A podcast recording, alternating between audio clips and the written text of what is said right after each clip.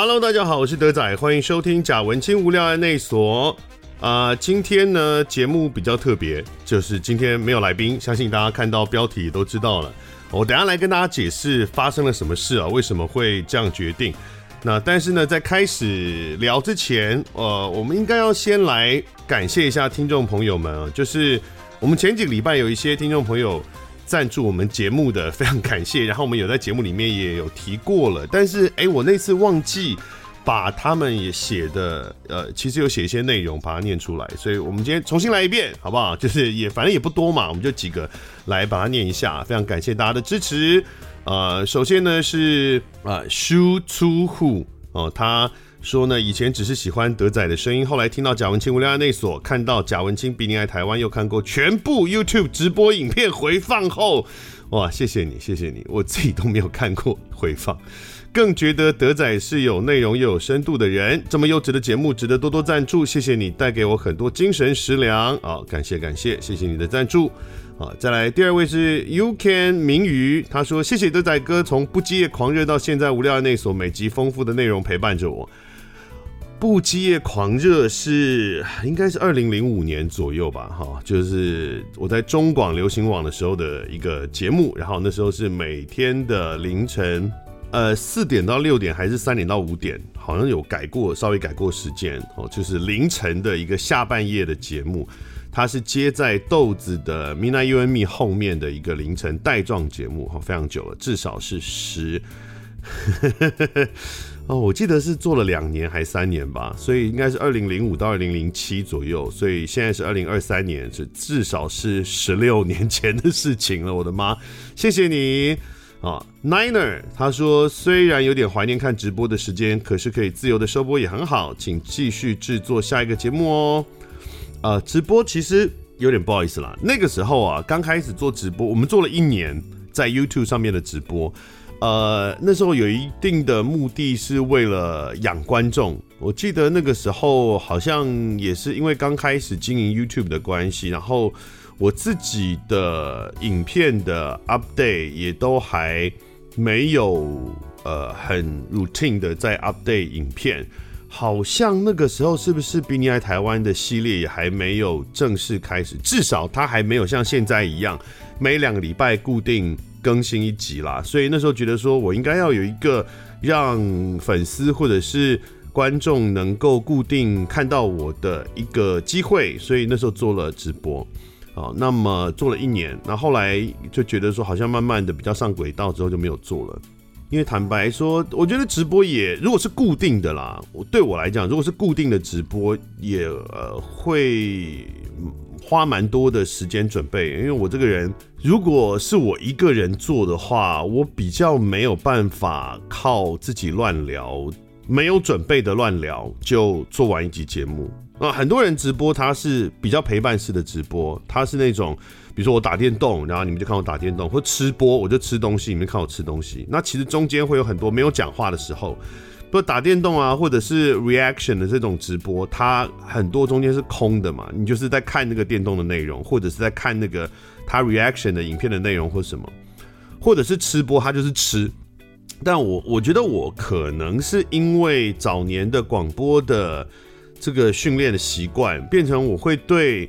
我们讲 dead air，就是没有说话的这个状态会很敏感。我一直觉得想要。填什么东西进去哦，所以在节奏上面会变得很紧。呃，我觉得其实这是这不是对的哦，就是说他他其实没有规定说一定要这样，只是说那是我个人可能因为以前工作的关系造成的一个习惯，所以我的直播啊，它其实那个里面的资讯量非常非常庞大，我要花很多时间准备。呃，所以其实是有一点辛苦的哦，然后他又没有钱，呃，我有在想，有的时候会觉得想要开一下直播，就是那种比如说有发生什么社会事件啊，或发生什么议题在在烧哦，比如说近期九妹的那个联名商品啊被延上哦，类似发生一个这样的事，那我会觉得说我想要表达一些意见，可是我又没有时间好好的。把它写下来，哦，像放在脸书上面这样写下来，我就会想说啊，我是不是开个直播讲一讲，这样最快哈？那么目前还没有过啊，这个想想看啊，看未来有没有，是不是会偶尔开一下？但这还有另外一个问题，就是因为现在我的 YouTube 频道已经变成一个旅游频道了。当初我在开直播的时候，因为贾文清比你来台湾还没有固定的 update 嘛，所以那时候的。呃，YouTube 的观众大部分就是我自己的粉丝居多，可现在不一样，现在因为那个频道基本上都是在 update 旅游影片，所以那个观众已经大部分都不是粉丝了，他很多是喜欢旅游影片，或者至少是喜欢我这个旅游影片内容或方式的观众们。那我那个旅游影片里面其实是蛮不个人化，我至少是没有露脸的啦，所以对他们来说。我在那个频道开直播的话，感觉受众也不大对，所以其实我也一直在考虑是不是要开另外一个比较个人的频道，因为呃有的时候想要做一点什么有趣的事情，好拍一些有趣的东西，但是放在现在那个频道里面，其实触及率爆炸低的，因为系统会判断你这个跟你这个频道的受众的属性不一样，所以也许我会这个还目前还在计划。我会另外再做一个非常佛系的生活频道，就真的是不定期更新的非常佛系的生活频道，把我旅游以外的其他的影片啦什么拉一拉渣丢在那个频道里面啊。那这个在计划当中啊，还不见得什么时候会会出现啊。再来是阿米，谢谢阿米，阿米说谢谢德仔的声音陪伴我的工作时光，一杯豆浆加油条的钱还请笑纳，谢谢阿米。啊，但你为什么觉得我是个会吃早餐的人？啊，早上我都在睡觉，都很很很少吃早餐了。谢谢你，谢谢你。然后还有留言呢、啊，我们节目的留言也非常非常少。呃，透过 First Story 的留言的按钮，或者是。好像在这个 Apple Podcast 上面可以留言，因为我自己没有用苹果的产品，所以其实我不知道那个界面到底长什么样子，但应该是可以的。那有留言，最近的这个月呢，有一个留言说啊，很感谢德仔的 Podcast 用声音陪伴我度过工作的时光，也经由节目得到一些我比较触及不到的译文节目和电影。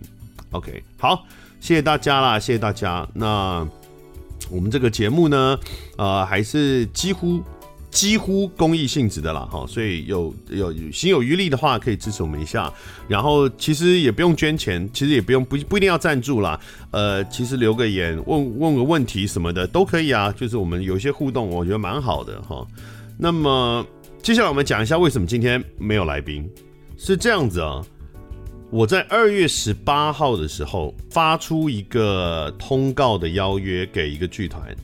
那他们那个剧团呢，会在三月底的时候有一个演出，这样子。那我想要访这个剧团，是二月十八号的时候，传了呃 email，寄了这个 email。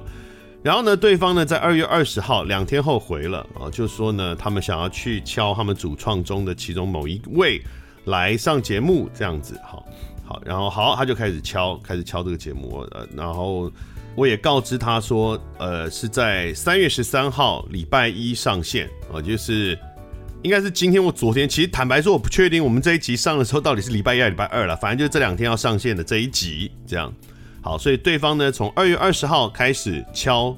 他们的这个主创的通告，他去敲时间。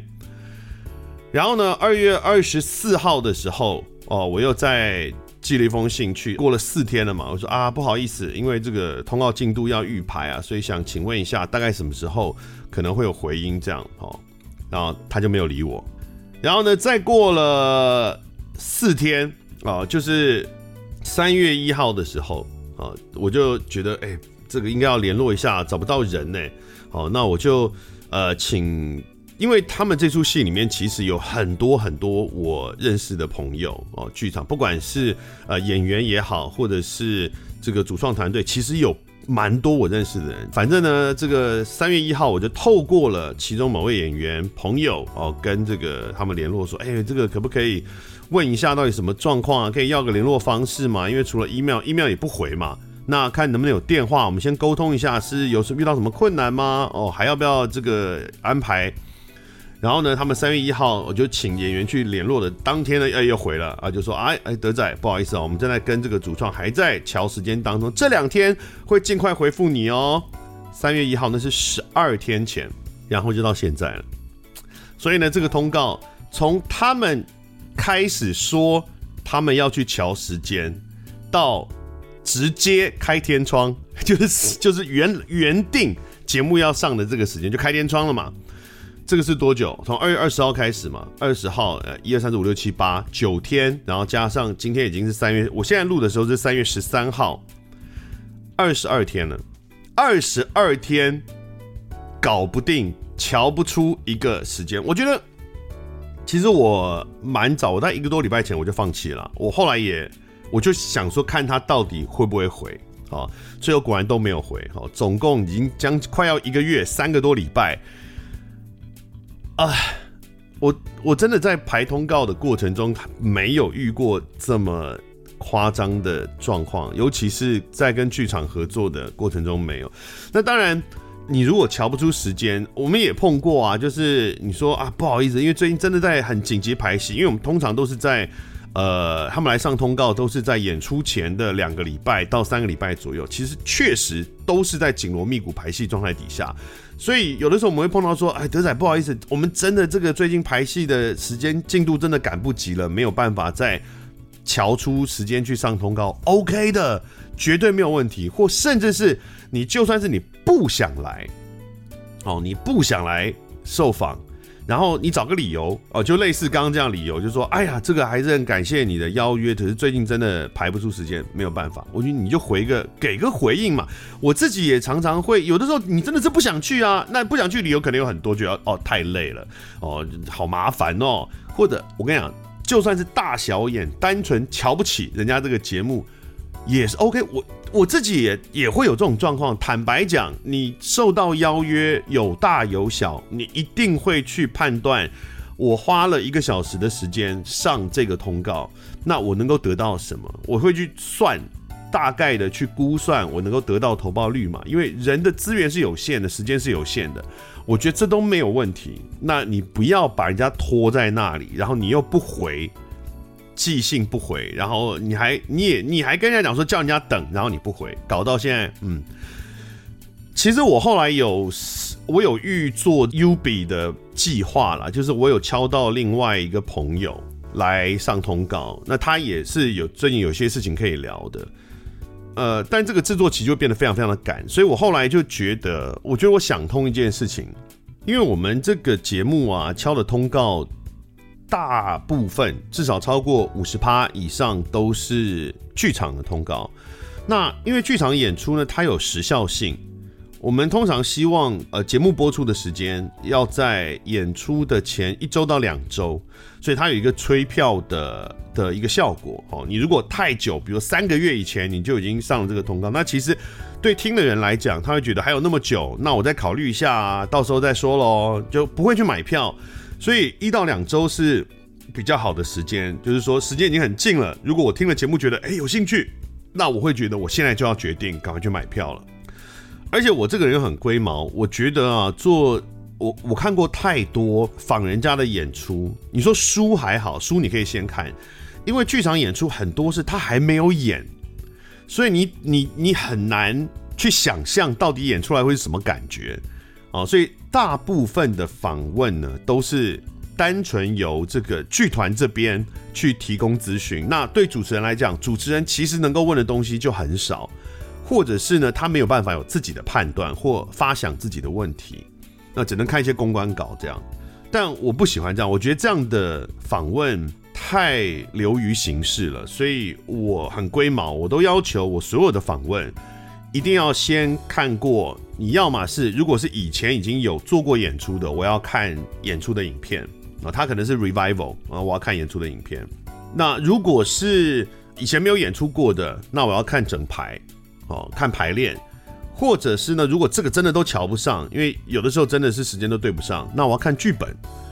所以我至少一定要对。到时候在舞台上会发生什么事，我要有一定程度的理解，然后我才有办法去访，我才有这个底气，我才有足够的准备。所以也因此啊，我的这个准备的时间就变得很短，它都是卡在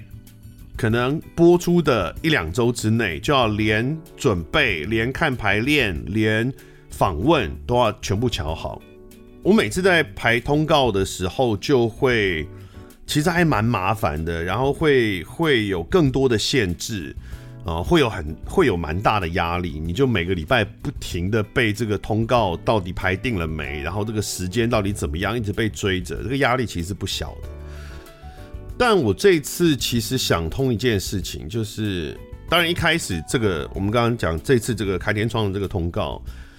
我一开始也是觉得压力很大，怎么办？怎么办？因为后面其实还有很多通告在在累积着，就是因为它有时间顺序嘛。哦，我确认了这个通告之后，我才能往下确认下一个，下个礼拜敲谁，再往下下个礼拜都要去敲那个时间。所以一开始很紧张，然后压力也很大。可是我是在我上礼拜出差的时候，就忽然想通一件事，我就觉得。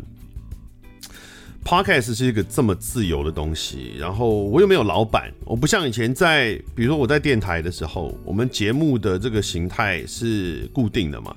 那虽然我以前也算蛮自由了，但是如果是传统的广播节目，它可能那个节目企划是要送审的，所以你如果你这一集要做跟以前有什么不一样的东西，你其实要上报节目部或者要送审，甚至要做一个企划，回来之后你才能改。我们以前呢，当然蛮自由的啦，但是毕竟也是在人家的屋檐下嘛，是在一个广播电台底下，所以你会觉得好像不应该要任意来改变这个节目的内容。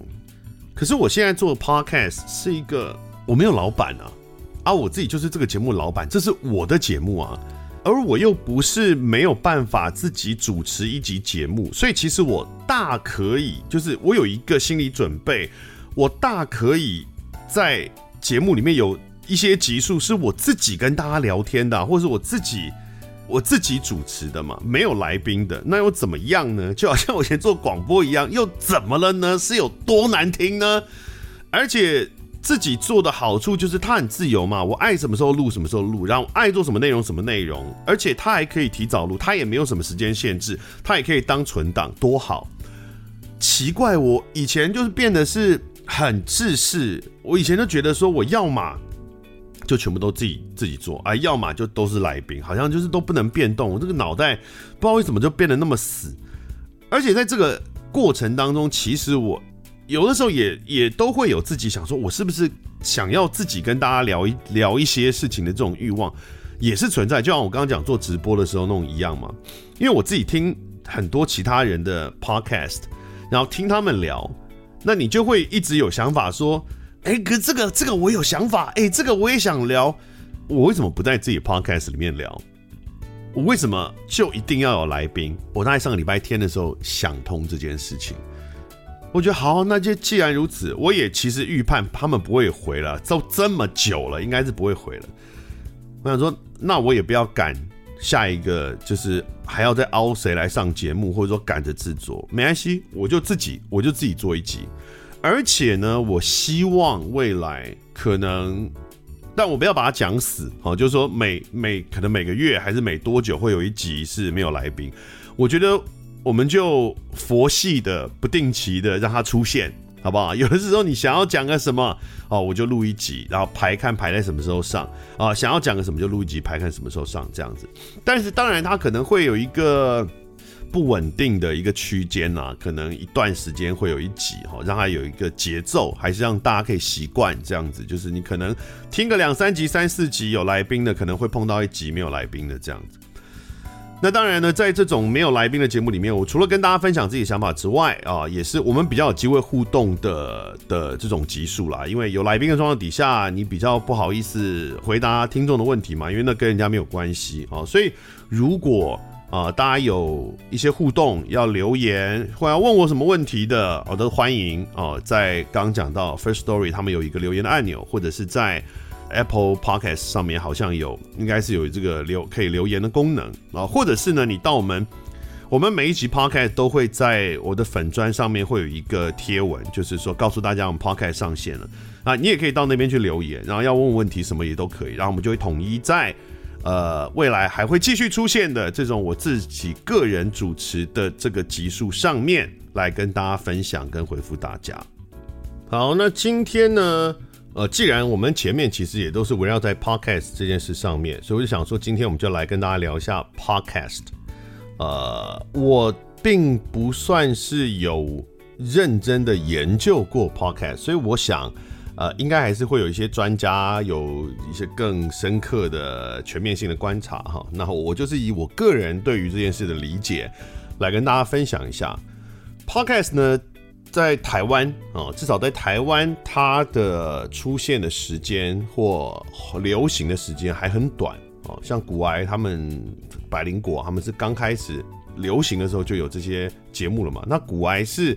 二零二零年的年初的时候才开播的，所以其实到现在也不过是三年时间，它还是一个很年轻、不断在变化中的一个市场跟一种表演形式。作为一个声音表演者，或我以前还主持过广播节目嘛，所以就常常会遇到一个问题，在问的就是到底 podcast 跟广播有什么不一样啊？我我甚至看过一个好像一篇也类似评论文章吧，他就有在讲说啊，这些老人都不懂年轻人在干嘛，这些老人都还以为 podcast 就是广播呢，什么？哎，我个人真的就觉得 podcast 跟广播是很接近的啊。当然不是百分百完全一样，它有一些呃，有一些这个执行跟形式上有一点差异，但是我认为本质上 Podcast 跟广播他妈就是一样的表演形式，它都是声音表演，都是声音为载体的节目哈。我们我们来谈一下这个，我们先讲呃相像的部分。Podcast 跟广播，首先刚刚谈到哦，它都是声音表演，哦，都是以声音为载体制作节目，哦，那当然节目类型可能有很多种，所以节目企划其实也是类似的概念。电视的节目企划跟广播的节目企划会有很大的差异，因为你可以想象它的载体不同的状态底下，它能够表现出的效果就会它的限制就会不同，所以我们在思考。一个广播的企划跟思考一个电视的企划，它其实是相当不一样的。啊，但是 Podcast 的企划跟广播的企划他妈的一模一样，根本就是一模一样啊，就完全一样啊。它都是一个声音表演的节目嘛。然后呢，他们也都是陪伴式媒体啊。什么叫陪伴式媒体？就是你不像看电视，看电视通常你是人必须要。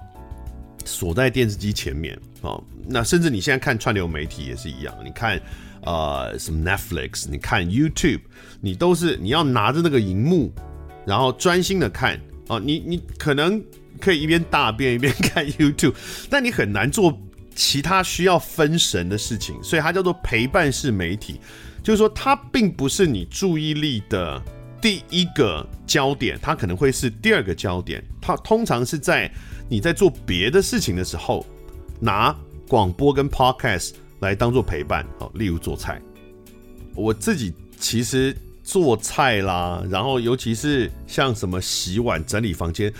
打扫的时候，都一定要听 podcast。我现在懒，我懒到就，而且我觉得我的那个资讯缺乏焦虑非常非常的严重，这是那种滑手机的病啊，就是一直要没有办法。离开这件事，离开吸收资讯、吸收讯息这件事，所以我在呃整理家里啦，或是什么洗碗啊这些做这些事情的时候，我一定要开着 podcast 才可以。以前就是开着广播啦，以类类似的概念。主要当然是要完成那些事情，可是我可以借由陪伴式媒体的陪伴，让我不无聊。哦，这是所以做菜，然后整理房间啊、洗碗、洗衣服。啊，然后运动哦，运动当然也是非常常见的哦。你在健身房，我在现在在健身房也都是在听 podcast，而且我近两三个礼拜的运动的频率有明显的增加，所以我发现我 podcast 用量，podcast 的用量大幅提升，所以我最近一直在开发一些新的节目来听哦。那以前我运动的时候就是挂挂着那个广播节目啊，然后就先找一下。开始运动之前，先找一下那个时段，呃，是有哪个节目比较有兴趣的，然后就挂着，然后就一一路跑步这样，呃，或者开车喽，哦、呃，职业驾驶，其实这跟我们以前做广播的时候，我们讲这个广播的听众的类别是一模一样，因为广播早期的时候，它是一个你可以专注的听的媒体，哦、那是在电视还不普及的时候。那尤其是当电视变成一百台以上之后，也就是媒体开放之后，大部分的这种你要专注着寻求娱乐刺激的功能就被电视以及后来的电脑啊、网络所取代了。广播呢，其实在非常多年以前，大概至少十几、十五年到二十年以前，它就已经转型成一个陪伴式媒体。就是我们那时候会讲说，会听广播的人其实就这几种：做菜的家庭主妇啦，开车的职业驾驶啊，包含计程车司机跟联结车司机，还有开夜车的游览车司机。然后呢，还有便利商店的员工哦，大夜班，然后还有加油站的员工，那就是我们那时候最常有的听众的。尤其我做深夜节目哈，他就是陪伴这些人工作的一个媒体。啊，Podcast 也是这方面是类似的，它就是个陪伴式媒体。也由于是陪伴式媒体，就会产生另外一个特色，就是它会有一个定频效果。定频效果意思就是你很难像看电视一样一直转。我们看电视以前都，我们讲说呃，TV surfing 哈，就是拿着一个遥控器，然后一直在那边转电视的频道，或者是呢，你在呃抖音或者是呃 YouTube，你会一直滑嘛，一直点下一个，一直点下一个，一直挑不同的节目来看。在影像式的媒体上面会这样，可是，在声音陪伴式的媒体上很困难，因为其实你在做别的事，你并不是专注在这件事上，所以，比如我在洗碗。哦，比如我在做菜，我手上可能是都是油，或是都是什么是脏的，我很难说，我听听，我听个十秒，听个十五秒，我觉得啊，我想换台，然后我再去按手机还是按什么让它换台，就很麻烦，你还要洗手擦干，然后去弄，然后回来过个二十秒啊，要再洗手擦干再去弄，很难。所以呢，陪伴式媒体呢，它都有这个定频效果，就是基本上你。定在哪个频道或者定在哪个节目之后，它的忠诚度会相当高，粘着度会相当高，这是跟影像式媒体是不一样。那这也都是 Podcast 跟广播的类似的地方。那他们不一样的地方在哪里呢？我觉得有几个啊，一个是当然节目的时长非常的自由。以前我们做广播的时候，它固定就是要看你这个时段大概有多少广告，比如说一个小时的节目可能要录四十六分钟到四十八分钟，你会有十。大概十二到十四分钟是包含报时、包含广告、包含整点新闻，好，所以其实你的时间是固定的。那么你在不管是直播也好，或者是你在录音现场节目，或者是预录的节目，你都要去算准那个时间。你如果遇到今天来宾很爱聊聊很久，如果是现场的话，可能就没办法，他就要卡掉。那如果是预录的话呢，那你就变成是你要聊的久，你就至少要做到两集。他很难说，我一集一小时，我一个来宾聊了八十分钟结束，哇，这很尴尬，因为你填不到两集的时间嘛。可是 Podcast 没有这个问题，它就是很自由的时间，你爱聊多久啊聊多久。当然你要短的也有，所以你看我们的节目里面有四十几分钟的一集的也是有的，然后有超过一小时二十分钟的也是有的，所以这是 Podcast 的时间比较自由。然后呢，Podcast 因为在网络上面提供服务，所以它的法规限制很宽松。我个人觉得啊，这个其实是相当不合理的一件事情啦。我们在网络上面的自由比在传统媒体上的自由大很多哦。过往呢，我们都说什么网络是一个 自由的空间哦，所以不可以去限制它啊。然后或者说，因为为什么传统媒体要限制？原因是因为它是一个稀少性的媒体，它是。频宽是有限制的，所以呢，呃，它才内容必须要被限制这样。但我觉得本质上都是媒体，而且网络的影响力现在已经渐渐大过所谓的传统式媒体了。那么我们当初认为在传统式媒体上面，之所以要限制这些言论的理由，比如说讲色情的言论也好，或者是暴力的、霸凌的这些言论也好，你在传统媒体上看不到。那它的目的为什么让它看不到？是因为我们对于媒体影响这个社会。的那个负面的效应感到害怕。那如果这个效应在网络上一模一样出现，有什么道理不能够限制它？我觉得打着自由的大旗有点过度，没有任何自由是不需要受到限制的。那尤其在现在数位汇流的状态底下，以后根本就没有什么传统媒体了。所有你现在大部分的人啊，至少我身边的人，我想四十岁吧，我现在四十五了，但至少四十岁以下看电视也不是透过传统媒体的电视看的，也是透过网络看的啊。现在数位汇流状态底下，哪有什么是你要去分它有没有稀少性的媒体？没有，全部都在网络上，没有道理。有些媒体它被限制，有些媒体不用。但不过呢，至少到目前为止。我们在法规上面呢、啊，它因为一个是受电信法规范，一个是受什么有线电视法啦，什么广播电视法规范，所以它那个法规限制的松宽松的程度差很多。所以你在 Podcast 上面可以听到很多非常爆炸咸湿的内容，或是你可以听到很多脏话。在传统媒体是广播广播电台是不可能的。我以前在景广做节目的时候，一九九八年。那个时候节目里面是连屁嘞都不能讲哎，那个电台当然那真的也是很久以前的啦。然后呃公家电台嘛，然后他会觉得屁这个字很粗俗这样。那当然即使到了飞碟之后，呃，到商业电台它是比较宽了一些。可是你像些什么脏话啦、什么部位的名称啦，还是还是还是有一些规范。即使我已经是深夜节目了。那 Podcast 就完全没有啦，你爱爱骂什么骂什么，就目前它不大会受到规范。呃，可能如果你有，如果你有什么妨害名誉啊，或什么可能会被挤吧，但那是私领域间的互相的法律的攻防。但在公权力上面对网络空间，现在其实真的是相当的自由的，限制很宽松。那么还有一个就是广播电台比较有一个频道的品牌效应，加上刚刚讲的定频的效果，所以呢，呃，你做节目，即使你是 nobody，然后你是一个完全素人，你节目刚开始做，在某一个电台，依据它电台本身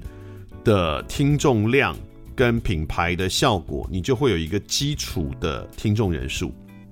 但是呢。在 Podcast 上目前还没有发生这个状况，所以目前的 Podcast 都是单打独斗的。其实我觉得未来这状况有可能会改变，我觉得有可能会出现也类似电台品牌的聚集效应。就比如说，呃，它可能是一个我聚集一堆人文相关的节目，打造一个品牌。那当然我也会开发新的节目。那未来听众，因为 Podcast 其实你要。找到你爱听的节目是很困难的，它不像我们看影像，你可能从这个影像风格啦，或者什么，你只要滑几秒往后面跳着几秒，你大概可能十秒、十五秒，你就可以判断这个影片可不可能是呃你你有兴趣的影片。但是 Podcast 很难，你一听至少可能你要听个两三分钟，你才能够判断。这个节目是不是你会喜欢的？它的这个辨识的，因为没有影像的关系，会比较困难。那么这么多素人里面，你也很难判断到底他们之间有什么不同啊？到底这个是不是我会喜欢？所以搞不好，我觉得很有可能啊，不管是 YouTube 也好，或是 Podcast 也好，我觉得在它饱和到一定程度之后，都有可能会产生一个。有点像品牌馆的概念，或者是类似，好像你就想象是那种大卖场，他会帮你筛选一定的这个节目啊，呃，不管是取向也好，品质也好，形成一个品牌效应。但目前都还没有，所以目前的 Podcast 都是单打独斗，然后你都要从零开始，啊，也因此会比较辛苦一些啊，没有像以前，比如说我们在警广，警广是公家电台，而且还有报路况，所以你在警广做节目，不管你是谁。你在那个时段至少就是几十万的听众，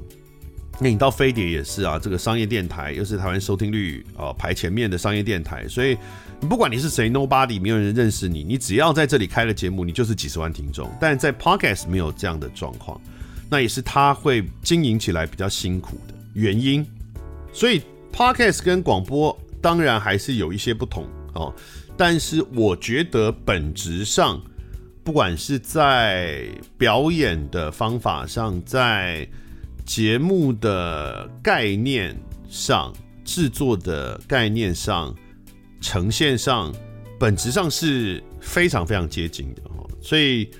尤其在数位汇流的状态底下，以后其实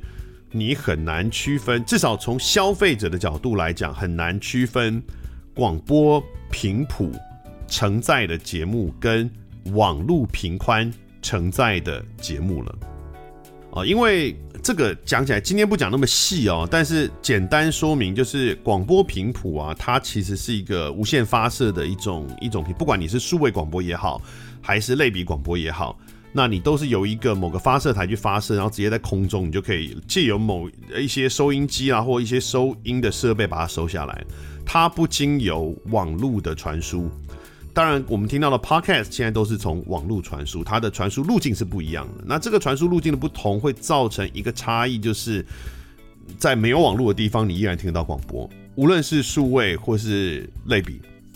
那在战争来临的时候，也会有不同的效果，因为战争来临，如果网络设备被破坏，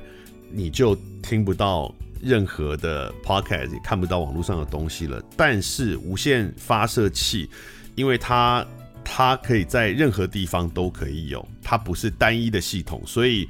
所以即使某一像电台嘛，某一家电台被炸了，那其他的电台也还是可以发射节目，你还是听得到，所以。呃，以前在战场战时啊，广播电台都是战备物资，它是要因应打仗的战争需求去设计它的电台的那个那个建筑的哦。这个就有有机会我们再细聊。反正大概有一些呃技术上的不同，可是从消费者的角度来看，在数位汇流之后，你根本就已经分不出来它是从哪里承载出来，你听起来是都类似的东西啦。所以我也一直觉得，它是 Podcast 应该是广播人在广播产业黄昏没落之后应该要转战的地方，或者是甚至是广播电台们，他们应该要赶快转型去去转战的战场。但是，呃，台湾在这方面很慢，很慢哦。就是现在其实，在 Podcast 市场里面，有广播人转换身份来转换跑道来做的相当少，相当少。大部分有的像马克啦，像我这种，就是他已经不是广播人，纯广播人出身，他本来就已经有先跨了在 YouTube，会先跨了新媒体，然后再转到 Podcast 这样。好，那今天最后呢，来跟大家介绍一些我目前在听的 Podcast 节目啊、呃，推荐一下。其实最早期我刚开始听 Podcast 的时候。听的比较多是公共政策跟社会议题类别的 podcast，像是天下杂志的 podcast 啦，或者是报道者的 podcast，还有解锁地球啊，比较是地理或旅游类啊，或是转角国际，带这样种类的 podcast。那时候我会觉得，想要在听 podcast 的时候能够吸收一些知识，所以。纯聊天的 podcast，或是这个议题性没有那么强烈的 podcast，我比较没有兴趣。所以其实有一些蛮红的 podcast，比如台通，台通我就比较没有感觉，因为台通它当然他们还是有主题，但是有高比例是在干话，这 就有有比这种成分比较多。那我那时候觉得我想要听更有这个内容资讯量更多。的密度更高的 podcast，但是后来我慢慢的也有改变了，我就觉得虽然我对公共议题很有兴趣，可是比如说像报道者好了，他们的 podcast，它的每一集的公共议题谈的面向不一样嘛，那因为公共议题有很多种，所以呢，你可能有的时候这一集的议题你有兴趣，但是如果我连着听下来，比如说我在运动，我在呃做饭。然后呢，连着要听下来一集结束要换下一集的时候，下一集的那个主题我不见得会有兴趣，因为毕竟人不可能所有的公共议题你都有兴趣，所以就变成是还是得挑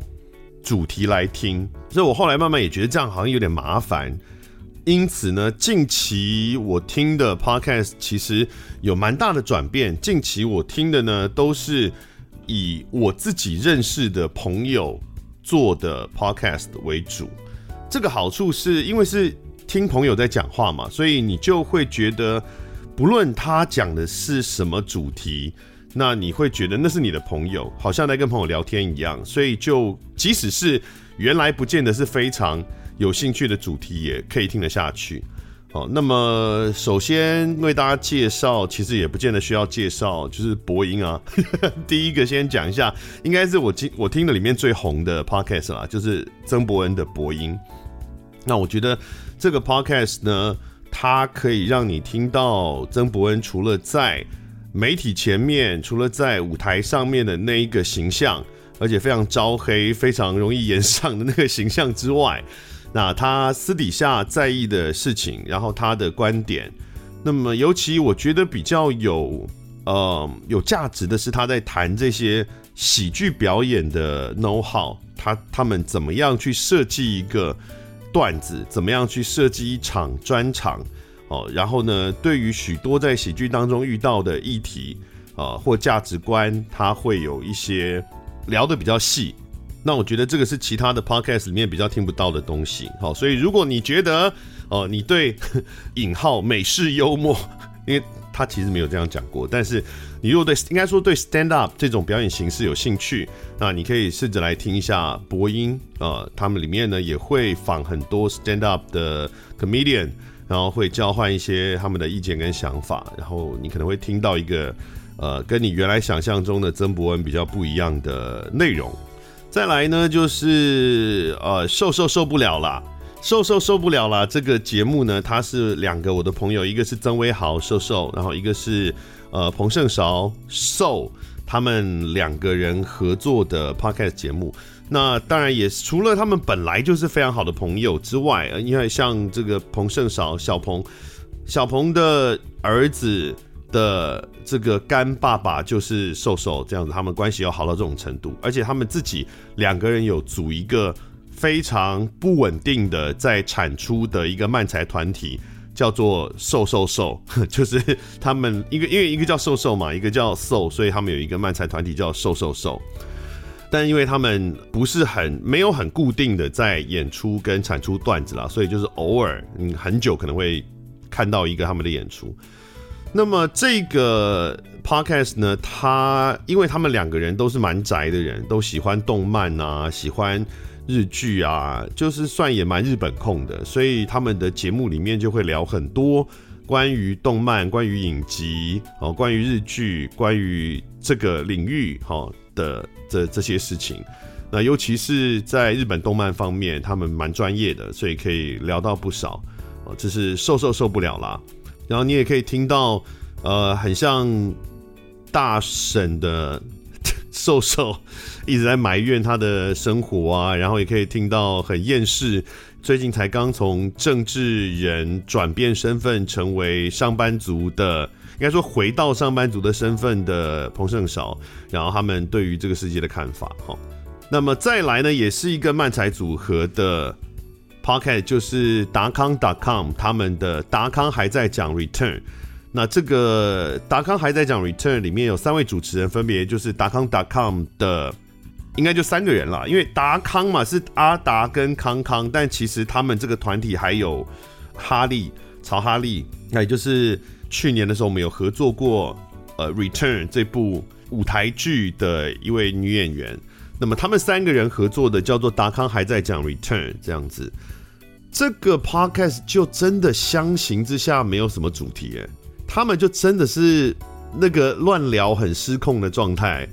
好像好像他们还是每集会设定一个要跟大家聊什么啦。但是坦白说，我印象里面，他可能一集，我们如果讲相声入活的话，他那个入活进入主题之前会很久很久，花很多的时间在乱聊天。那其实至少对我来说，我觉得这三个人都是我认识的，所以你就会觉得很有趣。他们在聊他们的这个表演啦，聊他们其实真的很很没有特定方向的聊，可能也会讲到他们的童年呐、啊，可能做个心理测验呐什么的，很很有趣。然后因为他们也都是喜剧演员的关系，所以蛮快速的有丢接搞笑什么，那是很自然发生的，并不是写好的段子啊，所以这个也是蛮有趣的。达康还在讲 Return。再来是我有一个朋友叫做陈莽，陈莽就是那个地表最强国文老师的那个陈莽，就是有一个教国文的一个老师，然后他爆炸壮，肌肉很大，胸部很大，男生男生的一个感觉像在练健美的一个国文老师，他叫做他的称号是地球最强国文老师。然后他现在也做了雨点堂，所以如果大家记得的话，我们节目其实也都有访问过这些人了。坦白讲，我们刚刚讲其实全部都访过啊，伯恩也访过，在贾文清湘潭市的时候访的，瘦瘦受不了的这个曾威豪也是在湘湘潭市时代访，然后彭盛韶是我们 Podcast 有访过，达康也是湘潭市的时候访过，然后呢，陈莽是 Podcast 时代访过，也都是我们自己有访过的来宾，也都是朋友。那陈莽的这个这个节目呢，就是他就是一个人，然后他就是碎碎念，他就虽然说碎碎念，但是其实可能因为老师的关系，他的那个知识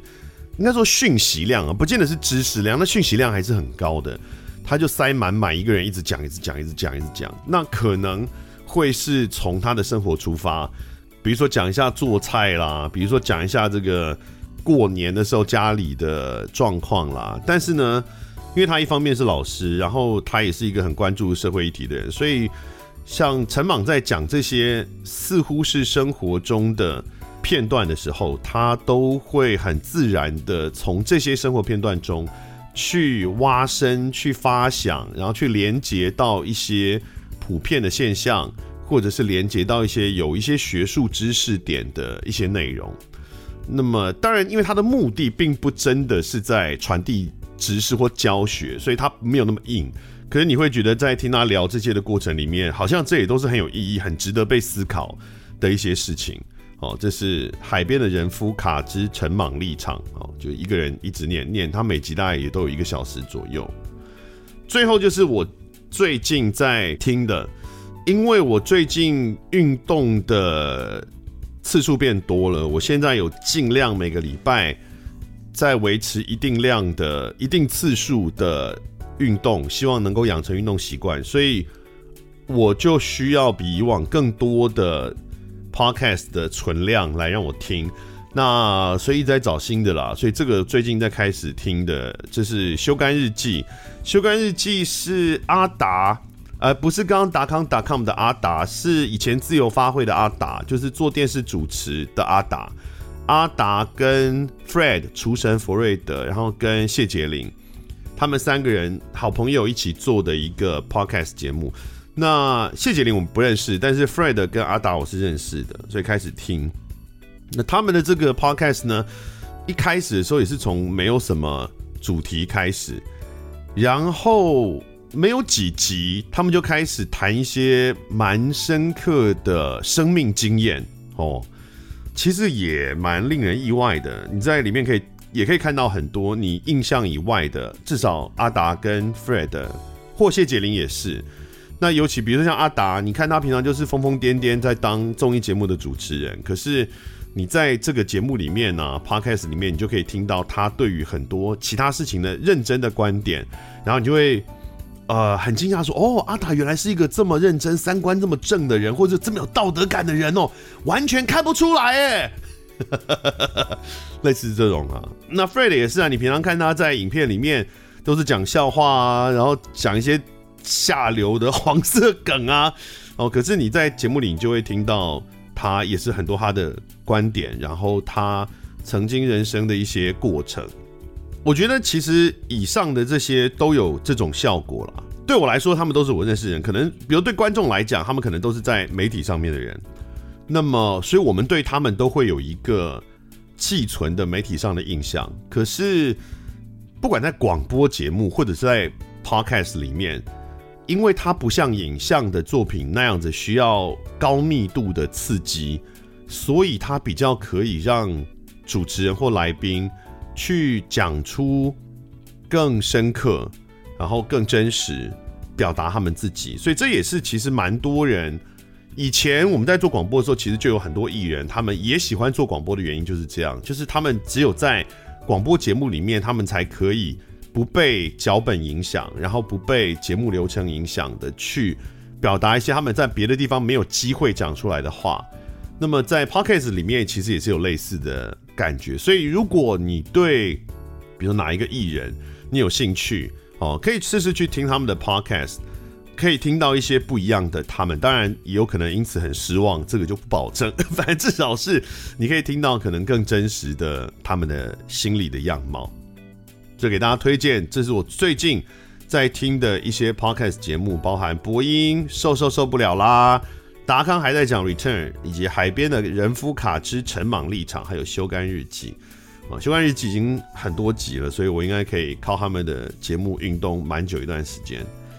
好，那今天这集大概就到这边啦。啊，反正就是说呢，从今天开始，从这集开始以后呢，我会撒不狗席啊，不固定的、无预警的，在节目里面穿插一些我自己。